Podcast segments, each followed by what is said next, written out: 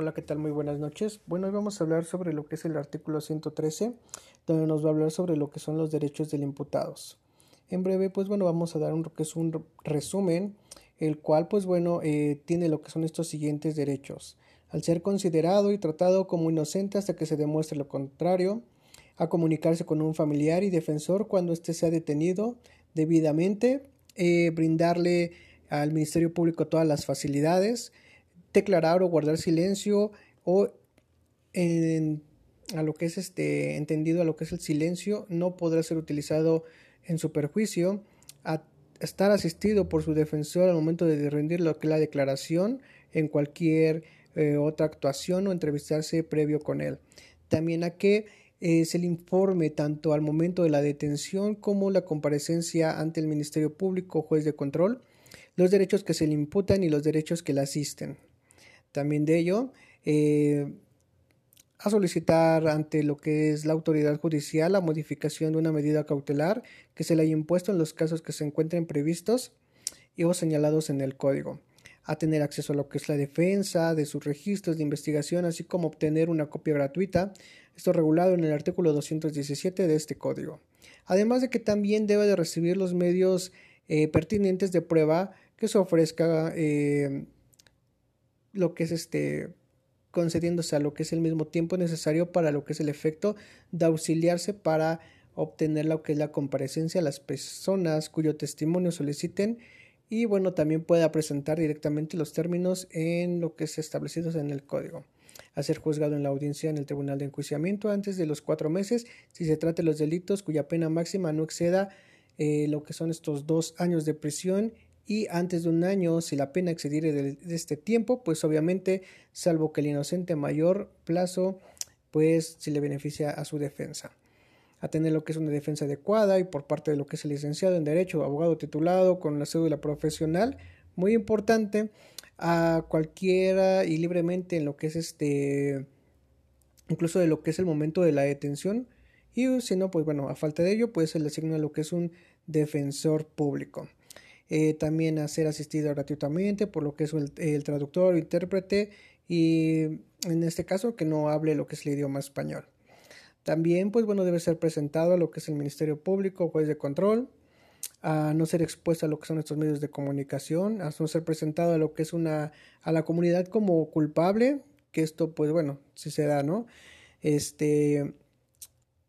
también pues se solicita al momento de lo que es la detención, la asistencia social para lo que son estos menores de edad, a las personas con discapacidad cuyo personal tengan a su cargo en este caso.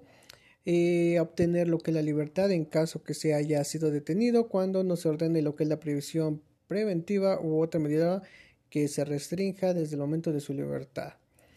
Y bueno, si es extranjero, pues obviamente a que se informe lo que es la embajada o consulado que corresponda cuando usted sea detenido y se proporcione lo que es la sentencia migratoria cuando tenga lo que es estos términos de nacionalidad extranjera.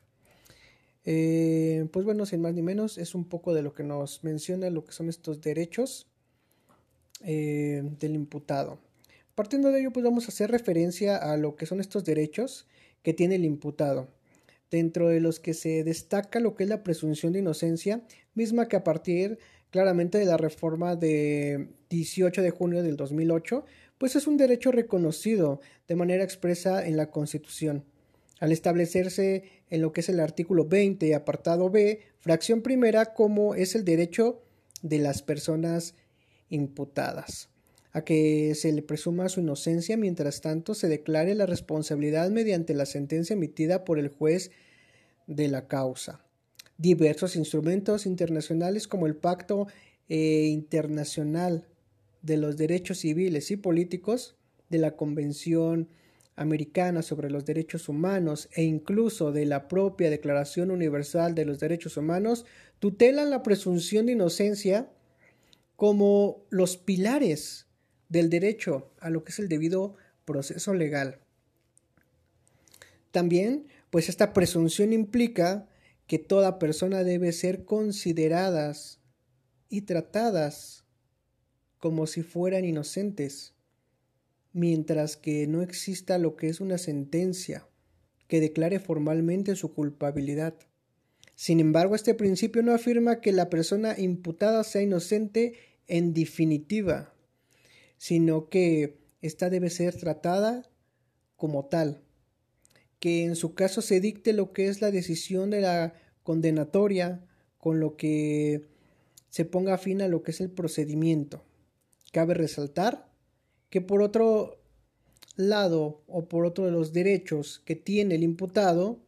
es comunicarse con su familiar,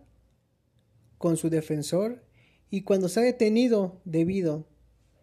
debe brindar lo que es al Ministerio Público todas las facilidades para lograrlo. Pero debemos tomar en cuenta que este derecho no es absoluto, sino limitado, porque está sujeto a las condiciones establecidas en la ley y en lo que el reglamento sea aplicable, pues no constituye lo que es un acto eh, privativo y por ende no es eh, trasgrande a lo que es el principio de progresividad, sino de regresión a los derechos fundamentales. Y esto es lo que nos habla sobre este artículo 113, que son los derechos del imputado del Código Nacional de Procedimientos Penales. Eh, pues espero les haya gustado. Esto es un poquito sobre resumido sobre los artículos, sobre los derechos del imputado. Espero les haya gustado. Buenas noches, como de costumbre, nos seguimos escuchando. Bye.